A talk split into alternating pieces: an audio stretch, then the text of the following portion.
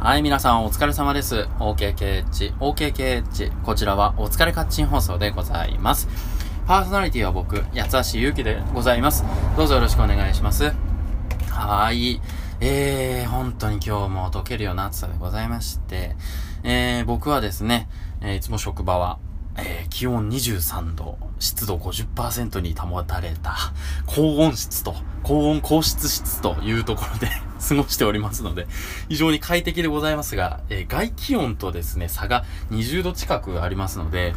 で、それでもうちょっと体がぶっ壊れそうになっている感じでございます。えー、頑張って参りましょう。今日はですね、まあ、あの、月曜日ということで、ZIPFM ナビゲーターナレータースクールに行って参りましたが、今日はえフリートーク、え新聞からのフリートークのえネタを持ってきて、えー、それで自分なりにアレンジしてお話しするというところに、え実際に今 ZIPFM でナビゲーターをされてる方が、えー、ツッコミを入れたり、こうやってもこういうほ、こういう風にしたらいいんじゃないみたいな、こうね、アドバイスをしてくださるっていう日だったわけです。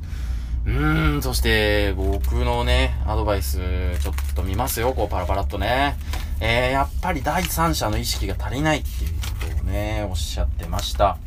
つまりそれは俺語りになってしまってるってことですよね。自分のことを、僕がこういうこと言いたい、こういうこと言いたいんだよ、みんな聞いてくれよみたいな、そういう感じってことですよね。それで悪くはないのかもしれないけれども、こう一人で語るポッドキャストにありがちなのかもしれませ。ん。あのー、墓場のラジオっていうポッドキャストがございまして、皆さんもご存知、あ、ご存知っていうか、ポッドキャストをね、よく聞かれる方は耳にしたことがあるかもしれませんけれども、あの、しぶちゃんさんという方がね、えー、パーソナリティいらっしゃいまして、ポッドキャスト界は結構閉じた世界で、まあ言うなれば錆びれた商店街がいろいろ店を出しているとかそういう感じだっていうふうにおっしゃってたんですけどもね。まあ例えばこのお疲れカッチン放送もその商店街の中の1店舗だとして、自分のこうトークをこう垂れ流しているっていうわけですよ。で、俺の商品、俺の話題みたいなね。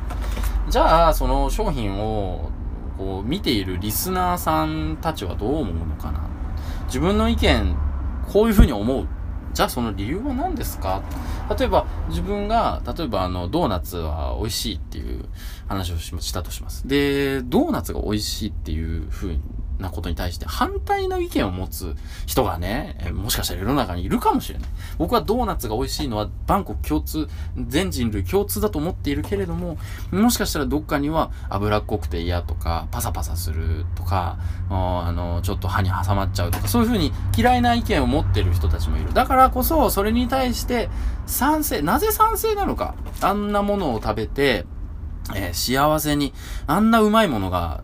うまいものを食べていいのかと、なんていうかな。うん、そこに、そこの説明をしないといけないっていうんですかね。うん。で、あとは、あの、フリートークなんですけども、最後に曲紹介があるんですね。今だと、えっと、山下達郎の未来のテーマっていう曲紹介なんですけどもね、あの、未来の未来映画のね、えーテーマなんですけども、その、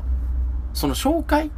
曲紹介に持っていくための、こう、強引なオチを作ってしまってるんではないかということですね。ちょっと話のまとめを強引にしてしまってると、リスナー置いてけぼりだよっていう感じでございました。ねいやー、しかしね、まあ、あの、リスナー置いてけぼりと言いながらも、